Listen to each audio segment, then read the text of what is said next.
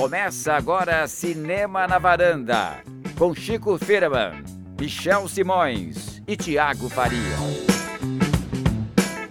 Varandeiras e varandeiros, começando na varanda, sou Michel Simões. Episódio de hoje, número 185. Não perca a conta, Chico Firman. Michel, você é sensacional fazendo esse, essa abertura do Cinema na Varanda. 185 é muito ep- episódio, As gente. pessoas não sei como estão aguentando a gente depois de É, tanta semana. mas são mas elas 200. estão aqui com a gente, Thiago. Ouvindo pela terceira semana seguida, nós relembramos o ano de 1999. Eu acho que vale. Que tal mais um? Olha, vamos relembrar que nós já fechamos, fechamos a trilogia hoje depois de fazer um raio-x das maiores bilheterias, dos filmes mais clássicos, dos cults e filmes alternativos, dos filmes estrangeiros, Do Oscar, da Palma de Ouro em Cannes, de tudo, festivais. comédias românticas, coisa que hoje já quase não existe. Falamos de filmes desde Clube da Luta e Bom Trabalho até Star Wars. Tem de tudo. Ainda faltou um monte, né? O Mundo de Andy, Três Reis, O Mesmo Amor, Mesma Chuva. Tem uma lista gigante, mas a gente escolheu os filmes que a gente mais se interessava. E hoje vamos fechar essa saga com o nosso top 10 do ano de 1999 e também aquela discussão sobre Magnolia tão prometida e aguardada pelos varandeiros. Certo, Chico? Bom, Então, é, de, é do 10 pro, pro 1, é isso? Tá liberado, faz como você quiser. Vamos relembrar aí quais são os Tá. grandes filmes. Meu décimo filme é um filme que a gente não falou aqui. Teve É, filme que a gente não falou depois de dois teve, episódios inteiros. Teve. Mais Você falou aí, Três Reis. Mais de falou, mas não 30 foi Três Reis. filmes falados. É, o filme que, eu que a gente não falou foi o Zona de Conflito do Tim Roth. Tim Roth. O único filme que ele, que ele fez como diretor, que é um filme muito pesado, duro, sobre uma família e que tem vários segredos ali pesados. Acho um belo filme, não sei o que, é que eu pensaria nele hoje, mas eu, enfim. eu nunca vi esse filme. É bem legal. É, o nono, meu nono filme é o Moloch, que a gente falou, do Alexander Sokurov, sobre o Hitler, né? O oitavo é o Informante, do Michael Mann. O sétimo, De Olhos Bem Fechados, de Stanley Kubrick. O sexto é a História Real, do David Lynch.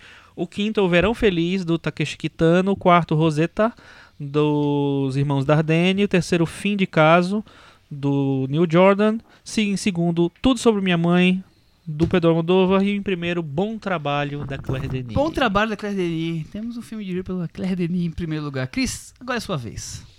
O meu ficou em décimo, nenhum a menos. Nono, De Olhos Bem Fechados. Oitavo, Meninos Não Choram. Sétimo, Quero Ser John Malkovich. Sexto, Virgens Suicidas. Quinto, Magnolia, que vamos falar aqui. Quarto, Matrix. Terceiro, Sexto Sentido. Segundo, Um Lugar Chamado Notting Hill. Primeiro, Tudo Sobre Minha Mãe. Aê. Sou eu agora, Michel. Então, a minha lista eu tentei fazer um mix entre filmes que eu gosto muito. E mas- e não gosta filmes nada. Que eu não gosto nada. Não, brincadeira. E filmes que eu acho que foram. É o diferentão, né, É Michel? diferencial, é é diferencial. assim. Tem tudo, tem filme bom, filme ruim, tem pra todo mundo. Bohemian Rhapsody aqui e, e Rocketman. Não é esse ano, hein? Não, não, não. Mas Tem- deve ter alguma música de Vocês não 99. deixam eu terminar, ô povo chato dessa varanda. É, filmes que eu gosto muito e filmes que eu acho que marcaram, são muito influentes e que eu gosto Ah. também. Mas tá, vamos lá. Muito bem. É, décimo lugar é um filme que eu acho que é muito influente, também gosto. Porque o que acontece, Chico, rapidinho explicando, é que eu não Ah. lembro de muitos desses filmes nos detalhes que eu queria é, lembrar, porque eu não revi esses filmes há muito tempo. Mas, o Magnolia eu revi pra esse episódio, mas, por exemplo, o que tá em décimo lugar, Bruxa de Blair, eu vi há 20 anos. É, eu não também. revi desde então. E eu lembro bem, lembro mais ou menos do filme. foi um filme marcante. Mas, não- mas eu queria ter revisto pra saber se ele estaria em décimo ou em oitavo, ou Mas se não sabe o que é entraria o na barato lista. das listas? É que você pode É, refazer Chico, na eu semana sei, que vem. Eu sei. Então, décimo lugar, Bruxa de Blair. Nono lugar, O Bom Trabalho. Oitavo lugar, Tudo Sobre Minha Mãe. Sétimo, História Real. Sexto lugar, Rosetta. Sétimo, quer dizer, quinto, O Vento Nos Levará. Quarto, Existence, do David Cronenberg. Terceiro, Audição, do Takashi Miike. Segundo, De Olhos Bem Fechados, do Stanley Kubrick. E em primeiro lugar, Matrix. Muito bem. Essa é minha Matrix. Olha que pop esse menino. Thiago Quer super dizer, pop. que pop mais ou menos, né? Não, é cult. Ele começou a dar, Matrix. uns golpinhos a partir do quinto, né? Do quinto foi só cultão, cultão, um cultão. Aí chega no primeiro, Matrix. É. Esse é, esse é- esse é o Thiago, de 20 anos. É, e agora eu quero saber do Michel Simões. É, meu top 10 tem em décimo lugar o Sexto Sentido, nono colocado O Informante, oitavo Matrix, sétimo História Real, sexto Rosetta, quinto De Olhos Bem Fechados, quarto Moloch, terceiro Tudo Sobre Minha Mãe, segundo O Vento Nos Levará e o primeiro, o filme tema de hoje, Magnolia. Que aí. durante muito tempo foi o seu filme favorito. Ele ainda é um dos meus filmes favoritos. Eu, eu- eu- Mas foi o número um, foi? Sim, sim, durante muito tempo foi o número um até eu assistir um filme chamado Persona.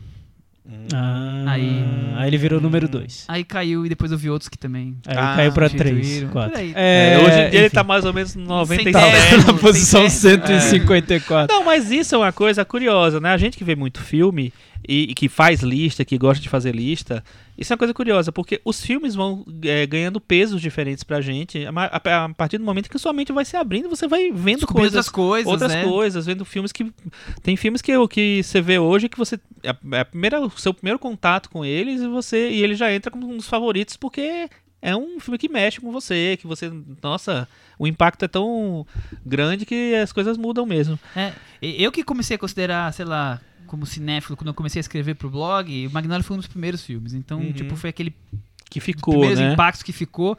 E depois de anos eu fui vendo outras coisas que, que me marcaram de outras maneiras. Mas Magnolia é um filme que eu voltei muitas e muitas vezes. Deve ser. é, eu acho que o filme que eu mais vi na vida foi Duro de Matar, porque eu vi muitas vezes quando criança. Mas de adulto, provavelmente Magnolia é o filme que eu mais revi, com certeza. Legal. E só pra finalizar com chave de ouro, o filme mais votado, ou o contrário, sempre faz do fim pro começo, né? O quinto colocado na nossa votação com três votos ficou História Real. Em quarto lugar ficou Rosetta, dos Irmãos Dardenne. Terceiro, Matrix. Segundo, De Olhos Bem Fechados. E o primeiro ficou Tudo Sobre Minha Mãe, Almodóvar, com quatro votos. Ah, esse é o nosso top 5 da É varanda do da ano. varanda, Peraí, repete aí que eu agora me perdi. Tudo eu Sobre tava Minha achando Mãe que era, que era Era, o- votação. Bem era o grande momento pro Chico e você deixou passar. Ele não tá prestando Não. Chico, você vai ter que ouvir depois o Não, podcast. pô, fala aí. Cinemanavaranda.com. Almodóvar e Kubrick foram os dois que tiveram quatro votos. Nós quatro votamos. Ok. E estão aqui na, na liderança. Depois Matrix, Rosetta e História Real. Temos Legal. Lynch, Dardenne é, e Wachowski. É, eu- eu tinha confundido com a, a votação que a gente fez pra eleger o filme que a Ah, gente falaria sim, que, sim. que a gente deixou os leitores. É, os leitores é ótimo. Leitores do blog. Os, low, os louvintes. O, o Chico foi, foi Os louvintes, pego por o- é. esse bichinho. Né? Vamos encerrar no 99 então com Magnolia? Vamos, Vamos. encerrar- encerrar com chave de ouro, Cris? Opa. Bom, primeiro, só relembrar que nós falamos no episódio 115, O Diabo Veste a Amada. Maravilhoso. títulos maravilhosos sobre Trama Fantasma. E aí relembramos um pouquinho da carreira do Paul Thomas Anderson. É, Magnolia que foi um o filme vencedor do Urso de Ouro nos anos 2000, em Urso de Ouro de Berlim. Ele teve quatro indicações ao Oscar, melhor ator coadjuvante para Tom Cruise, melhor roteiro original, melhor canção original e E. Sei lá. e alguma coisa que no Montagem. copia, do copia e cola eu apaguei. Dirigido pelo Paul Thomas Anderson, que tem 48 anos, californiano. Ele é o terceiro de nove filhos. Dirigiu. O primeiro filme dele, Jogada de Risco, começou, apareceu na O Setan Regar de Cannes. Então ele, desde o Ele é o começo. terceiro de nove filmes. Filhos. Filhos, que é o- ele, tem, ele tem nove, oito Ah, irmãos. e Você esse- trouxe essa curiosidade, eu achei curioso. Eu achei super curioso. Tem outra curiosidade? E ele? Tava Deixa eu dar outra. Magnolia é o terceiro de, De nove nove, filmes. filmes. Não sei se são nove, não sei se São, ainda são, no- ainda são. Olha que legal. Olha que curioso. Então, Magnolia Magno- representa ele, representa ele própria dentro do filme Foram da só três indicações ao Oscar, tá? Três, então, Magnolia é 91. dele na família de filmes dele. É, que, tô- que tá mágico esse episódio, viu? Tá, tá fantasia real, né? Falei fantasia, Fantasia real sobre real. Rocketman, estamos aqui agora criando. É... O que você acha do cinema de Paul Thomas Anderson? Eu é um dos cineastas que me empolga sempre. Eu sempre estou muito na expectativa de ver os filmes dele. Eu acho que é um, um cineasta que tem uns projetos muito pessoais, né? Mesmo quando ele pega um, um- umas coisas mais épicas, tal, ele sempre eh, imprime o, as coisas que interessam a ele no, no filme, o universo dele. Eu acho que os filmes conversam entre si, né? É um cineasta que eu gosto bastante de acompanhar. Cris, você se identifica mais com o Paul Thomas Anderson ou com a Maya Rudolph? A Provavelmente com a mulher dele. dele. O que você tem a falar sobre ele? Olha, eu, eu também gosto dessa pegada dele, mas eu- o que eu acho interessante sempre é essa pegada autoral e de temas tão diversos, assim. Ele, ele vai para coisas que você não imagina que ele iria fazer, assim. Isso que eu acho que é o mais interessante. Tiago, ele dirigiu, só pra relembrar, filmes como Mestre, Vício Inerente, Sangue Negro, o Punk Drunk Love, que chama, Embriagado de Amor, Bug Nights, acho que são, e Trama Fantasma, acho que são Falei quase todos, né? Sim.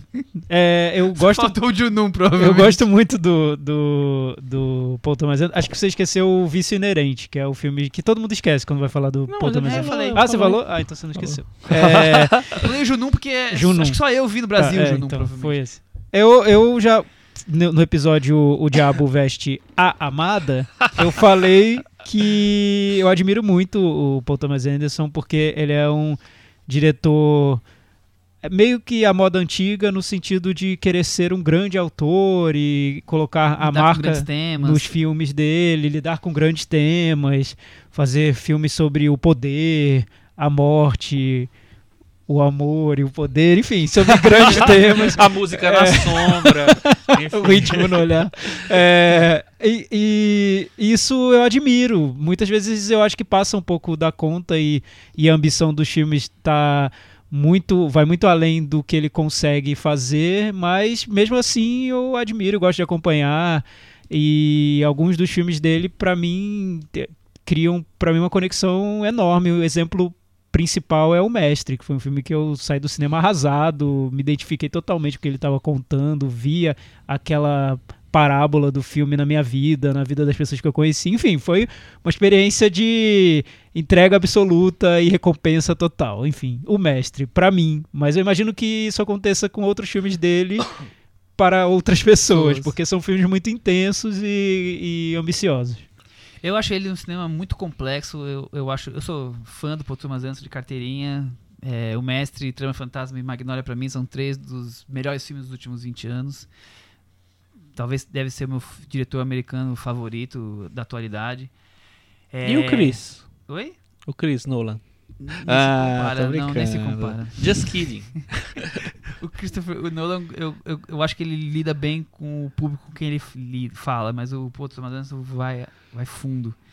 Eu gosto muito dessa coisa dele ser cinema complexo ao mesmo tempo eclético. Então ele, ele faz um filme como Sangue Negro e, e O Mestre, dois filmes ultra complexos, para fazer um vício inerente, que é um- uma pegada totalmente diferente, um noir, de um livro quase in- como é que é? quase ad- inadaptável que, que era considerado. Quer dizer, ele tá sempre de alguma forma se provocando, tentando fazer algo inesperado. Então eu realmente mergulho no, no cinema de Paul Thomas Anderson. Vamos pra sinopse? Poder entrar de vez em Magnolia? Quantos nomes eu vou ter que falar? Zero. Ah. Durante 24 horas acompanhamos os momentos cruciais na vida de um grupo de personagens que estão nos arredores da rua Magnolia em Los Angeles. Abandono, casamentos e traições, incesto, doenças terminais, drogas, solidão, amor, ressentimento e outras mágoas familiares. Tudo se interligado por um programa de TV com mais de 30 anos no ar. Tiago Faria. Olha, você resumiu. Foi um resumo bem resumido de um filme três que é todo ali bem amplo, espaçoso. né? Tiago, é o fi- é, esse resumo ele já tem há 30 anos praticamente, né? O, o- o filme tem 20 anos, ele já tem o resumo há 30 anos. É, lendo sobre o filme um pouquinho, eu vi que ele, a história do filme conta muito sobre o, o, o resultado mesmo, porque era uma época em que o Paul Thomas Anderson estava saindo de um grande sucesso, o Boogie Nights. Nights, que virou um filme cult, é surpresa, muitos não esperavam dele esse filme. Eu lembro que eu vi na época o Boogie Nights e não me impressionou tanto, talvez eu tenha que rever, porque eu acabei vendo referências muito imediatas no filme que me afastaram um pouco dele. Eu achei muito parecido com o cinema que o Tarantino, por exemplo, estava fazendo, com o cinema que o Scorsese fazia. Então, talvez hoje, revendo hoje o Boogie Nights, eu vá conseguir apreciar o filme sem essa proximidade toda com, com filmes parecidos. Mas, Não é tanto não, viu? não, né? É- então, é- mas ele foi muito elogiado, as pessoas gostaram muito, e o estúdio... Que é o segundo filme dele. É, que é o segundo filme dele. E o estúdio do Boogie Nights, a New Line, eles decidiram dar carta branca pro, pro Paul Thomas Anderson fazer o filme que ele bem entendesse. Deram dinheiro, carta branca, não, não exigiram nem olha, ver o corte final do filme. Olha, isso é, Caramba. isso é um privilégio que pouquíssimos diretores têm. Você pode fazer o filme que você quiser e não mostrar nem o resultado para o estúdio. Então, Paul Thomas Anderson, na época, nas entrevistas, ele falava que era uma chance que ele jamais teria. Então, ele decidiu aproveitar essa chance da melhor maneira, fazendo o filme mais louco que ele tinha na cabeça. O Magnolia foi todo criado a partir de impressões que ele tinha, ideias que apareciam de, de projetos anteriores. Enfim, ele fez ali um, um- Uma costura, uma né? costura de um novelo de, de ideias, influências e nasceu o filme daí. Eu não sei, talvez seja o filme que ele fez com maior mais liberdade em todos os sentidos. Ele estava ali com todo todo o aval do estúdio, da crítica, do público de cinema mais indie e era o momento da consagração dele. É, começo da carreira, até por conta do Bug Nights e por ele ter sido assistente de direção do Robert Altman, ele estava meio que ficando marcado por filmes. Filme mosaico, podemos dizer assim? É, com- Várias histórias que se intercruzam, como o, o Bug Nights faz, como o Robert Altman ficou marcado, né? Mas acho que o Magnolia usa essa estrutura, mas ele não fica só nisso, É, né? é, eu, a- eu acho que, que tem uma semelhança grande com, com esses filmes dos anos 90 do, do Robert Altman. É, o Shortcuts. Shortcuts, principalmente. O, o, o, o jogador também tem alguma, mas o jogador é mais específico, né? Um filme mais específico. O Shortcuts eu acho que tem bastante a ver com o Magnolia. Mas eu acho que o, o Paul Thomas Anderson tem a sua assinatura, tem, os seus, tem os temas que interessam a ele, que são diferentes do Robert Altman. E eu acho que, ao contrário do, do Altman, que pra mim sempre foi um diretor que trabalhava numa coisa mais quase. É, a vida como ela é, sabe? A vida como a vida, assim, eu acho que o, o Paul eu acho que é tão diferente um do é, outro. é um diretor mais ambicioso mesmo. Ele tem, ele quer ter temas mais, mais é, sérios, mais profundos. E o, o Magnolia acho que é o, é o exemplo disso, assim, em relação, principalmente em relação ao sistema do Altman. Eu acho que é um, um, um diretor que ele quer que as histórias se casem de uma maneira mais épica no, no bom sentido, mais importante, assim. Eu acho que tem uma, uma mensagem que, que circula ali de, de uma certa maneira. É, então, isso acho que diferencia os dois estilos. Ô, ô Thiago, é, as canções da Eminem estão muito presentes e de alguma forma tem um pouco de, da ideia do filme também surge dessas canções, né? Você tem, você vê alguma relação tão umbilical como, como eu tô colocando? Sim, ele, ele diz que, que foi uma das inspirações pro filme mesmo, pro, pro ori pra origem do projeto. Ele fala que antes de, de começar a filmar, ele já tinha algumas cenas do filme na cabeça. O, a atriz que faz a enfermeira do filme sorrindo, então ele tinha essa cena na cabeça. A cena da, da música Wise Up da, da Amy Mann com os personagens cantando. Enfim, ele, ele construiu algumas imagens e jogou aquilo ali depois no, no resultado. Jogou não, foi costurando tudo, que é assim nascem vários projetos. Não dá pra dizer também que é um filme desencontrado, pelo, Pelo contrário, contrário, ele é muito, muito né? engenhoso no que ele quer fazer. É, tem um lado misterioso ali no filme, que, que um tom que ele dá para como se ele estivesse elevando aquelas tramas de pessoas comuns a, a um sentido mais metafísico, enfim.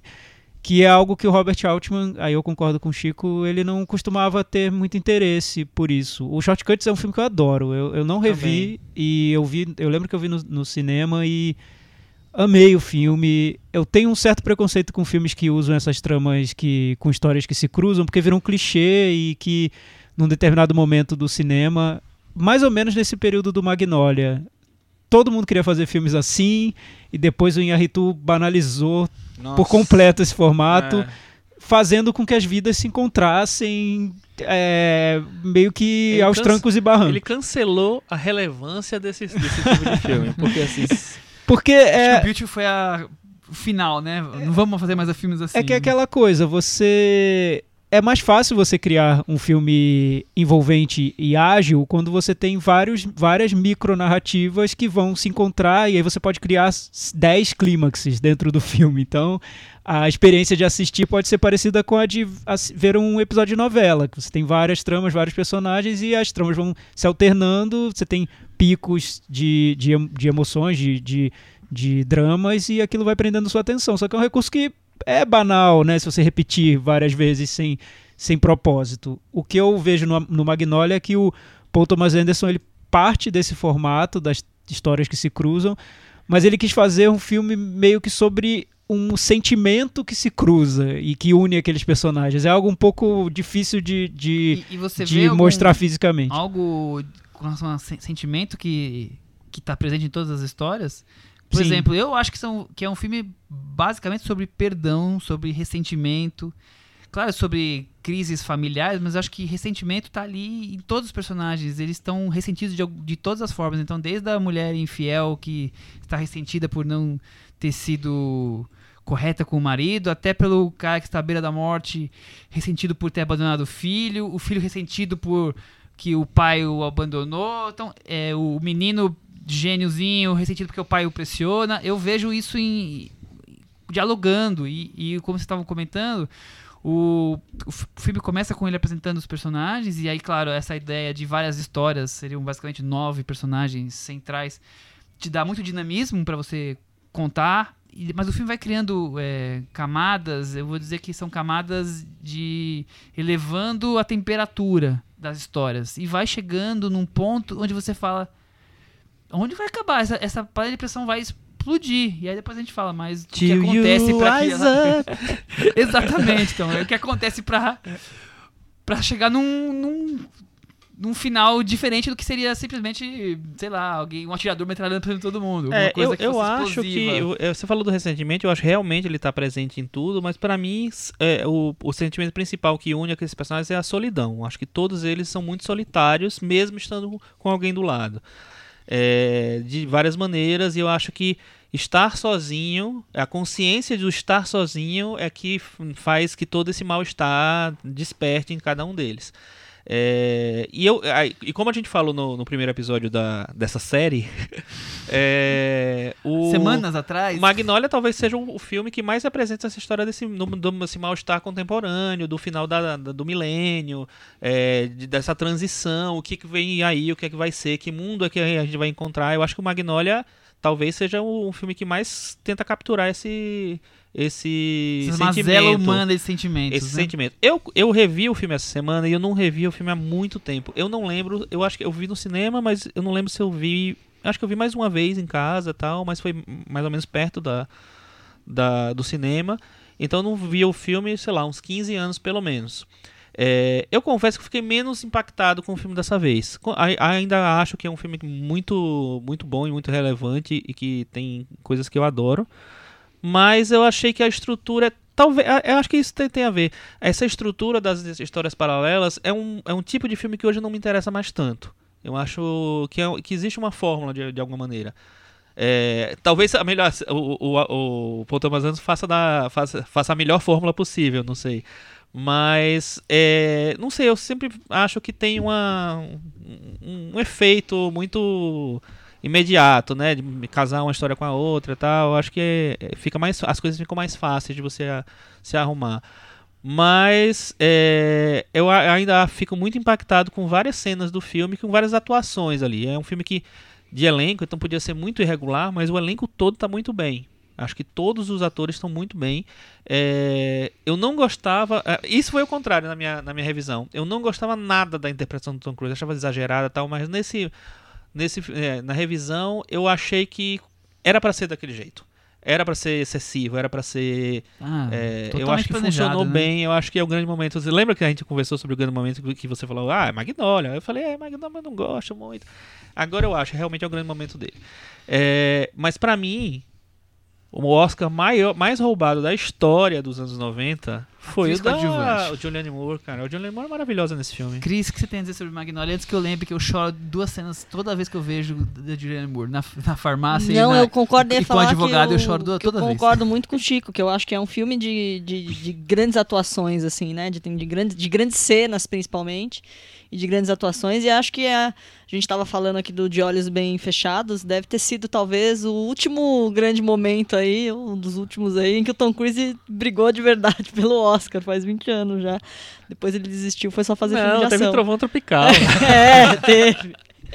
Outra Acho que foi um pegada. ano assim em que ele tava ali pedindo. E é uma atuação maravilhosa, como, como não, não iríamos ver muito depois. Verdade. E aí, Thiago? Então, como o Chico, eu já não via o filme há muito tempo. E eu acho que eu nunca revi. Eu vi há 20 anos. E agora eu revi pra gravar o podcast. E eu lembro que quando eu vi pela primeira vez, eu adorei o filme. Eu tinha. as expectativas não eram tão tão elevadas assim, porque o Bug Night não era um filme que eu gostava tanto. É, Era, era um filme muito admirado, mas eu não gostava tanto assim. Então É, eu fui acho- ver o eu Magnolia. bom só, eu não- é, eu fui ver o sou Magnolia sem tantas fanático. expectativas. É, eu gosto do Bug Nights. E, e eu- na época eu adorei o filme, adorei. Eu lembro que eu coloquei na minha listinha de melhores do, do ano. Também. É, enfim, acho que essa coisa que impressiona muito o cinéfilo novo é a ambição, né? Quando você vê o filme que é longo, filme de três horas. Eu tive uma fase na vida que eu só via, só, só achava que eram bom, muito bons os filmes muito longos. Então, VHS duplo, é, lugar. eu ficava lá, vindo até o fim do mundo do Vin Wenders, enfim, é, os filmes longos. E esse te- tem, tem isso, esse porte de, de um filme que quer ser muito admirado, quer ser muito levado a sério, né?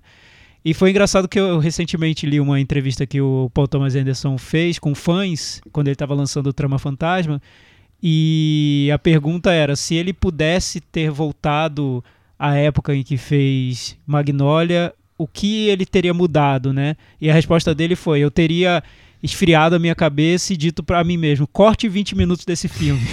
Porque ele achou que no final o filme ficou um pouco longo. Na época que eu vi, eu discordaria completamente. Agora eu revi e eu concordo com ele. Eu achei o filme um pouco longo. Eu acho que ele seria ainda mais teria ainda mais impacto se tivesse sido um pouco mais enxuto, né? Um pouco mais É, se você pensar É, que tem uns 10 conciso minutos só ali. de prefácio É, e, e, pois de- é. o que vem depois, que, É. que culmina num algo importante, né? O que eu acho legal no filme é isso, é, ele, é, ele, é, ele entrecruza sentimentos e não tanto tramas e, e coincidências forçadas. A coincidência é um dos temas do, do filme, então isso alivia um pouco o que seria forçado no, no roteiro. Outro tema muito forte é a relação entre pai e filho. O filme tem várias tramas em que os pais submetem as, as crianças a situações de trauma ou, ou de, de, enfim, de abusos e, e aquilo acaba Exploração, é, né? e aquilo acaba propagando no decorrer do tempo. Tem uma frase no filme que acho que o narrador fala perto do final que é: por mais que você não dê a mínima pro passado, o passado dá a mínima para você, então o passado não vai te abandonar. Acho que o filme é muito o que mais eu, o que mais senti agora na revisão do Magnolia é como é um filme sobre por mais que você tente se livrar do que a vida trouxe para você, do que, que você viveu, do que, do que foram suas experiências, as experiências não vão te abandonar e vão deixar uma marca que você vai e você vai ter que aprender a lidar com essas marcas, com essas cicatrizes durante a vida. Acho que é um filme, o filme ho- hoje me marca mais por causa Dessa disso forma. do que por essa história de solidão e tudo mais. Tem até um personagem do que seria o único, os únicos personagens positivos do filme, porque o filme é, é um, um vendaval de tragédias, né, é praticamente. É, os, O os personagens positivos são o, o policial e a É. enfermeira que se O, o encontram. enfermeiro, né? O Philip Seymour Hoffman. Então, o Não. enfermeiro, mas tem um casal do filme que se encontra É. e, vão, e eles começam a viver Ah, finalmente uma relação. Ela é filha do apresentador. Filha do apresentador. É. Que, que vão viver uma relação que pode ser saudável no meio de tanta desconexão e tanta solidão. São personagens que hoje eu vejo com um pouco de incômodo. Eu acho que são muito ingênuos, são muito bobinhos, são quase personagens de conto de fadas ali perdidos no meio do filme. Ali eu vejo um pouco, até um quê de ingenuidade do Paul Thomas Anderson, que fez esse filme com 28 anos de idade. Então eu vejo um diretor de 28 anos de idade Tava fazendo esses personagens. É, ma- e eu acho que ele evoluiu muito desde então na construção de personagens. São personagens muito mais complexos do que um policial bobinho que vai encontrar uma mulher que tá lá carente, solitária e tal, e os dois vão criar uma conexão. Enfim, eu acho que o filme Eu gosto, cria algumas. sabia? O filme cria alguns caminhos Sim, fáceis. Eu, te entendo, mas eu acho curioso isso. É a gente é, enxergar o quanto ele evoluiu Sim, sim, sim. na sem dúvida. visão das pessoas, né? Porque, por exemplo, esse personagem do, do policial, eu sempre também achei ele o menos interessante. Até a garota eu acho interessante até pela história que ela tem, da questão com o pai. Mas ele eu sempre achei menos interessante. Mas, por outro lado, ele faz esse papel desse bom samaritano. E ele é tão bom, e a partir do momento que a coisa que ele mais se agarra, que é a maior bengala dele, ele perde, que é a arma. E aí ele fica arrasado, tipo, o mundo acaba pra ele até que, que ele possa tentar restabelecer aquilo, como se fosse, sei lá, é uma pessoa, uma pessoa com dificuldade de locomoção sem cadeira de rodas, assim, ele fica sem eira nem beira. Então, é como se toda aquela bondade dele, aquela coisa ingênua, mas ao mesmo tempo solitária, fosse é, destruída por conta de uma arma, que é a coisa mais violenta que pode existir, né? Então, é, mesmo nessa, nessa ingenuidade toda, eu vejo coisas mais bem elaboradas ali na ideia. E eu, eu acho assim, interessante também, não só as construções dos personagens, como a forma como, como o Thomas Anderson faz a narração do filme. Então, desde ele tem dois planos de sequência, por exemplo, que são interessantíssimos. Tem um super longo mostrando dentro da, do estúdio de TV, a, a, acelera, como é acelerado, aquele desespero de colocar no ar, e um outro totalmente lento com música do Supertramp, quando o personagem que é o antigo garoto prodígio entra no bar e dá aquela 360 graus no bar e mostra até culminar no sorriso do barman que tem um aparelho, que ele é apaixonado e que é a, a vida dele, e é um personagem todo complexado, todo cheio de problemas, então Quer dizer, o aí em dois detalhes faz o mesmo tipo de cena com travelings e uma com ritmo acelerado, outra com ritmo lento, ligado na música. Então ele vai, para mim, ele vai fazendo mil construções ali, cenas que tem cortes muito rápidos, outras que tem planos muito fechados. Ele vai brincando com a linguagem narrativa e, e fazendo com que o filme é, dialogue muito bem com isso, não fosse assim ali, sabe, gratuito. Tá ali combinando. Então eu, eu vou meio que sendo guiado porque ele tá. Como ele tá contando aquelas histórias. É, não, eu gosto também de como ele. ele, ele sei lá, passa de uma cena para outra. Quando ele, ele sobrepõe as cenas, a, a, a, a, construção de cada historinha ali. Tem cena que mostra um personagem, mas tá com a fala do personagem anterior ainda é, exatamente. É assim, eu acho a montagem muito, muito boa, assim. O, mas a cena do William H. Macy, eu acho. Se não fosse o Supertramp, que eu acho ótima essa música e tal. É, Mano, ele é muito chato, é o personagem mais chato do filme. Ah, ele sim, sim. ele é chato. Pelo amor de Deus, podia cortar esse pessoal. Olha os 20 minutos aí, 20 ó. 20 minutos que poderiam Entendeu? Ter podia ter tirado, porque não faz falta nenhuma. Mas ele é, é... reflexo do menino novo, Mas né? Mas acho que não, o menino o que sobrevive o menino pode, sem ele. O que o menino novo pode se tornar. É, é o, filme cria, um, o filme cria esses espelhos, né? É. Mas, é, enfim, eu, eu, eu gosto muito, eu acho que o filme é, é, ele, ele é bem envolvente, porque ele cria um, ele consegue manter um ritmo ainda que seja um filme longo e tudo mais. Funciona, as tramas funcionam mais como uma sinfonia, né? Que cada trama vai se complementando a outra e, e ele vai criando um ritmo. Ele disse que, que se inspirou naquela música dos Beatles, A Day in the Life, para fazer o filme, e não só no fato de que a música é um dia na vida dos personagens e conta várias é, historinhas como se fosse é, uma leitura de uma página de jornal, é, mas também pelo ritmo da música, que a música tem picos e vales, e ele quis fazer um filme que também se movimentasse assim, com clímaxes e, e momentos um pouco mais, mais tranquilos e, e, na duração toda tivesse altos e baixos. E, e, acho que ele consegue, cria um ritmo que, que é, é, é envolvente, sim. Sinfonia mesmo. Exato. Né? De... Mas, mas como, como o que hoje eu vejo o filme como um retrato de um momento na carreira do Paul Thomas Anderson que realmente ele se achava o king of the world, sabe, o dono do mundo do cinema. Ele era muito jovem ainda.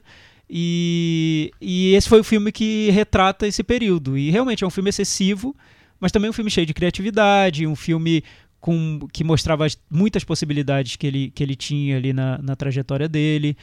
Um filme que aposto que hoje ele vê como. Ele não o filme... faria Magnolia do é, que ele e fez. Acho que ele vê um filme de um diretor que queria abraçar o mundo com as pernas, né? E, e, e realmente é isso. Com as pernas. É, você sabe que não dá. Entendi. É, e. Depois Pilates, uma, uma né? chave de pernas. De, é, imagina. É, pila, é puro Pilates o filme. Mas acho que com, com o tempo ele foi fazendo filmes mais sob controle mesmo. É, com, eu, totalmente não, controlado. Eu acho que o cinema dele ficou mais sofisticado. Sim. É, evoluiu mesmo, assim. Ele começou a ter filmes que são mais densos, que são mais. Sabe, que eu acho que ele conseguiu. É... Tudo bem, você tem um Sangue Negro que eu adoro, eu acho muito bom, mas eu, eu sei que é um filme muito afetado. É... Mas, eu acho que ele tem fantasma, uma... né? Mas o, o Mestre eu adoro, pra mim é o meu favorito. O seu também, né? O seu também não. Não, o seu é Magnolia. É... Mas os três estão ali, acho que cada dia eu é, posso o, mudar. O Mestre eu, eu adoro, acho maravilhoso. Também fiquei super chocado quando eu vi o filme. Meu Deus, incrível, fantástico. E no, no Sangue Negro, no, no, é, no Mestre, no Trama Fantasma, você vê que ele tá trabalhando no outro nível, assim, um nível de. Sabe, ele, é, ele é tão talentoso na, na, no mover de câmera, sabe? Na, nas as escolhas ousadas que ele, que ele tem ali, no, na coisa sutil ali. Sutil dentro do grandioso, porque todos os filmes dele são grandiosos de certa maneira. Então eu acho que tem um diretor que tem uma evolução mesmo, assim. Eu acho que ele, e, inclusive, eu acho mais seguro ele fazendo esses, esses filmes. É, mas o Magnum, no Magnolia eu acho que já é, tem a semente toda do cinema dele tá ali. Já tem todas as, as características, já tem todas as, as os temas de interesse. É um filme fiel que ele estaria se tornando depois. Com certeza, Sim, com e- certeza. E, e eu vejo em grandes diretores é, não só a capacidade de definir o, tu- tu- toda a atmosfera dos filmes que querem fazer, to- todo o conceito do filme, mas também é, saber o que ele não vai incluir e não precisa incluir naquele filme especificamente. No Magnolia eu sinto que o Paul Thomas Anderson quis incluir tudo, tudo que era possível incluir no filme. Então parece que ele não teve esse filtro para definir o que ele não poderia incluir. Então ele queria fazer um filme com a Amy Mann, a trilha da Amy Mann, ele inclui a trilha da Amy Mann em todas as cenas que ele conseguisse incluir, coloca os personagens cantando Amy Mann. Queria fazer melodrama, tem melodrama. Queria um humor mais é, satírico, tem o personagem do Tom Cruise. Queria falar sobre infância perdida, tem infância perdida. Solidão, solidão. Depressão também tem depressão. Famílias partidas, tem famílias partidas. Tem Robert Altman, tem. Tem, é, tem caçavete? Tem caçavete. Tem tudo. É, é como se ele pegasse e fizesse um Tudo que mosaico. gosto, é, é o mosaico É um do, mosaico, do que né? ele queria, do que ele sentia. Mas eu acho que com o tempo, eu vejo muito isso na carreira dele. Com o tempo, você, o diretor passa a pensar cada projeto como o projeto em si, como qual é o filme adequado a esse projeto. E é esse o filme que ele faz. E não o filme adequado a tudo, né? O filme onde cabe tudo. Acho que Magnolia é um pouco esse filme onde tudo coube e, e aí, revendo hoje com uma cabeça mais ranzinza do que a minha naquela época, eu consigo ver coisas que eu acho que talvez ele não hoje não incluiria nesse filme. Principalmente quando as tramas vão chegando num ponto mais melodramático e mais exagerado e quando tudo precisa casar de um jeito apoteótico, eu acho que aí ele faz ele cruza as tramas de, de maneiras que me parecem meio grosseiras mesmo. Por exemplo, você colocar numa mesma cena, num programa de televisão, a mesma cena em que um per- personagem vai ter um colapso no palco ao vivo vai ser a cena em que o menininho vai fazer xixi na calça, sabe? Então, assim, tudo explode de um Ao jeito exagerado tempo, ao mesmo sim. tempo agora. Explode E, e pronto. Eu- então, eu- isso me incomoda na eu revisão. entendo esse exagero, por outro lado, eu, eu também compreendo por que, que ele fez isso, porque ele queria criar o momento de catarse, o momento de redenção. Sim. Cris, o programa chama-se. O episódio chama-se Tá Chovendo Sapos. E Né? os, os varandeiros vão ficar muito irritados se nós não falarmos sobre a chuva de sapos. Ah, eu acho que tem duas cenas que ele, ele, ele vai fazendo uma coisa do, do realismo cru, a verdade nua e crua, e aí a dos sapos é a mais evidente, e a cena em que as pessoas cantam em jogralzinho, né? Que são. Que é Wise essa Up. coisa de. É, o Wise Up, que é essa coisa de tirar um pouco o super realismo e cair numa coisa meio de, de fantasia, da coincidência, né? Do, do surreal, que é o que, ele, o que ele faz de brincadeira ali no começo, né? Naquela introdução do tiro, da coincidência e tal. Coisas Aí, estranhas acontecem. Coisas estranhas acontecem. Aí ele retoma essa, essa logística para para quebrar um pouco o que o espectador tá vendo. Eu acho que tem, tem um pouco a ver com isso. Mas eu concordo, assim, do, do pouco que eu revi agora, é uma quantidade avassaladora de temas a serem Explorados. abordados, explorados e, e debatidos, assim. É um pouco overwhelming, vamos dizer assim. Hoje- ah, você- na- você- essa é a palavra, Cris. Acho que você definiu overwhelming. é Agora- o É cinema tudo muito pesado, é o né? cinema maximalista dele. Isso, é, eu- exatamente, é tudo muito pesado. O- E aí, essas cenas vêm pra dar uma quebrada, eu acho. É, e a- a- é engraçado que a chuva de sapos, na minha, minha memória de 15 anos você vê o filme, era uma cena que eu achava meio ah, legal e tal, mas assim, eu achava meio ok, beleza, ele fez uma brincadeira e, Não e de virou a brincadeira grande ali, né? cena, e todo mundo só lembra dessa cena. Eu até falei em algum momento aqui que eu gostava mais da cena da Julianne Moore na farmácia, que eu acho ótima mesmo, muito boa e tal. Mas eu revendo o filme, eu não lembrava da cena de do, do- da, da chuva de sapos do jeito que ela é. Ela é muito mais pesada, mais forte, ela é sanguinolenta. Isso que eu ia falar, e- e- inclusive pesada mesmo, né? Porque ela vai pra mesmo. cima dos São carros, pesados, são, gordos. Eu queria até ler, não, não deu tempo, né? De ler como é que ele fez essa cena, porque realmente, assim, ele, é, é muito boa a cena. É muito boa. Parece que ele usou bastante sapo de, de borracha, tipo 7 mil sapos de borracha, mais CGI e vambora. Mas acho que ele usou bastante. Eu também Então- gostei muito da, da É. cena na revisão, Chico. Na achei revisão achei uma acho- cena violenta, né? É. muito, É violenta, muito agressiva. né? Menos. menos... Aquele monte de sangue de sapo É, no carro, não, né? Isso eu achei, eu não lembrava que tinha isso tudo. E eu, aí eu, eu sabia, eu achei que casou muito pra ali. Aí foi um momento. Deixa eu dar uma. uma. Como é? Um Deus Ex Machina aqui e jogar esse sapo aqui para o pessoal cair na real. Mas é isso, né? O filme começa com, a, como a Cris comentou, esse, três historinhas com- falando sobre como coisas estranhas acontecem, e depois entra nos dramas de, de todas essas histórias que se cruzam, e você fica se perguntando que raios tinha aquelas três historinhas branca e preta no começo, até o filme elevando a temperatura, elevando a temperatura, quando tá todo mundo à beira do, do precipício, cai uma chuva de sapos, que é a redenção, e a ca- cada personagem encontra seu caminho, seja ele feliz ou infeliz.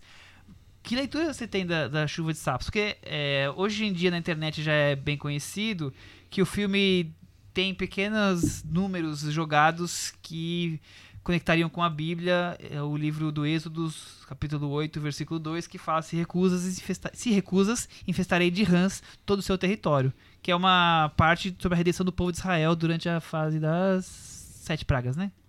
Sete pragas? Dez pragas? Do Egito, sete pragas. Exatamente.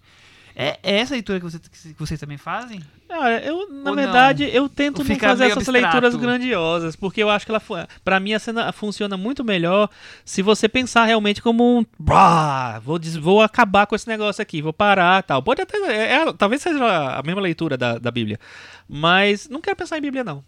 É, eu, eu prefiro ver como um momento ele, em que ele quer botar algo fantasioso, surrealista, no meio da numa narrativa que tá muito pesada. É, mas se você perceber, dizer, tem um sapo que cai exatamente numa mão que tá segurando uma arma, sabe? É, é, eu, eu vejo mais do que uma simples co- coincidência de uma fantasia. Eu vejo mesmo como uma coisa. Deixa eu consertar esses caminhos que estão meio errados. Quase como se fosse uma mão divina que está olhando tudo que tá acontecendo e falar. Eu preciso fazer alguma coisa que essa rua magnólia tá pegando fogo. Hoje eu preciso. Eu preciso acalmar. E os personagens todos se acalmam dali, né? Claro que tem alguns falecimentos, né? Até de personagens secundários, digamos assim. Umas né? coisas acontecem, né? Coisas estranhas Coisas acontecem. estranhas acontecem, né? É um recurso bem de- pouco, Pitoresco, pouco né? comum, né? É. Mas é isso que o, o Chico falou, o Deus Ex Machina que resolve a, a, a trama, né? É, foi foi um, um recurso um pouco criticado porque, como é um filme construído num tom realista, como a, a, a Cris falou, muitas pessoas es- esperavam por um- uma conclusão também realista. Como é e, que ia concluir todas aquelas histórias naquela fervura, né? Eu fiquei, É. eu fiquei passando. Imaginando, você tá- mas não elas, mas você não acha que elas concluem? Eu, eu, eu Não, não, tenho uma concluem, conclusão. mas- É. Sem o sapo, será que elas concluiriam? Eu acho que sim. Enfim, não Eu sei. também acho, eu É, acho que sim. eu achei os sapos, eu vejo de uma maneira simbólica mesmo, como. Um momento em que aquilo chega num ponto de, de- quase de Ebulição, delírio mesmo, é. é, de uma ebulição que, que ele usa esse recurso visual fantástico para mostrar o ponto em que aquela que aquilo se torna muito violento, muito agressivo. Eu interpreto assim, mas tem várias interpretações. Ele, ele, ele se inspirou no, no autor que agora me fugiu o nome, dos anos 20 ou 30, que escrevia sobre eventos é, pitorescos, e eventos, eventos quase inacreditáveis que aconteciam e, e como isso mudava a vida da- das pessoas. E foi uma, uma referência dele para esse filme, e daí que vem o, o, o prólogo do, do filme. E, e pode ter também a ver com isso.